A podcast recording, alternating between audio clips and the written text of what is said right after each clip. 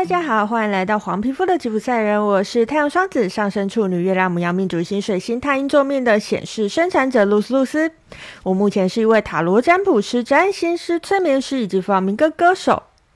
你对催眠有好奇吗？每个月的第二个星期六，欢迎你跟着我的声音一起揭开催眠的神秘面纱喽。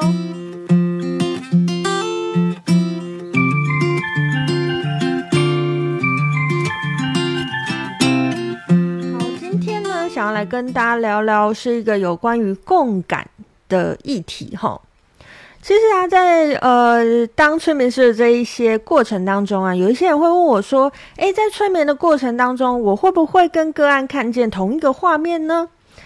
老实说，这个问题我一直都觉得蛮有趣的啦。因为呃，跟个案看见同一个画面这种现象，对我个人来说，我认为是某种程度上的通灵。但老实说，我其实一直是拒绝拥有通灵的能力的齁。可是我有因为这样就没有这类型的经验吗？诶，其实不是哦。的确啦，在试做一些跟我连结性比较强的个案的过程当中啊，我有发生过几次类似的情况。但是这种情况不是大家想象的，我跟个案同时看见同一个画面。更多的时候是感受到同一种感觉，或者是知道此时此刻个案需要什么。有时候那其实只是一瞬间的灵感啦，有时候是天外飞来一笔的声音告诉我：“诶，你要不要试着问问看某个问题呀？”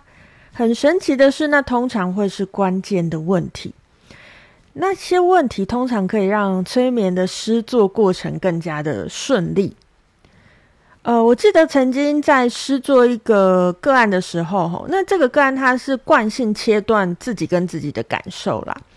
那一开始，我其实呃，我记得我带领他的时候，我一开始就莫名的流泪哦。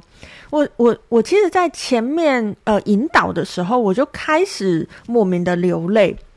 那很神奇的是，当时的我其实没有任何情绪，我没有悲伤，也没有愤怒的情绪。我是没有任何情绪的，可是我没有办法控制，我就是一直落泪。在那个瞬间，我马上就认出了这个啊，这个是个案的情绪，不是我的。然后我就在这个呃鼻涕眼泪无法控制的状况之下，慢慢慢慢的去引导个案看见他的客体。诶，很神奇的是哦，当个案感受到自己的情绪，然后他开始落泪的时候，诶，我就不再落泪了。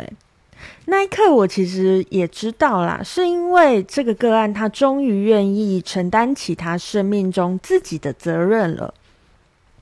他愿意真实的去面对自己的情绪，在我们愿意承担起自己的责任的时候呢，我们就会离自由更进一步了。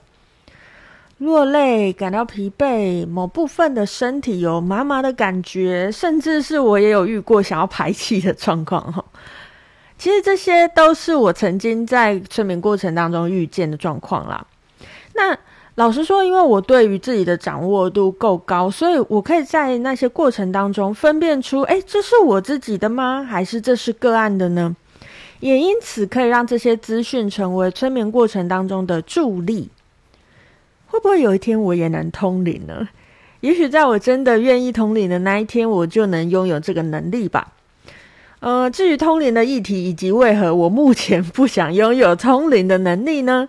诶，就待下回分晓喽。好，那以上呢就是本周想要跟大家分享的有关于催眠的议题齁。那以上就是今天想要跟大家分享的内容。我是露丝露丝，我们下次见喽，拜拜。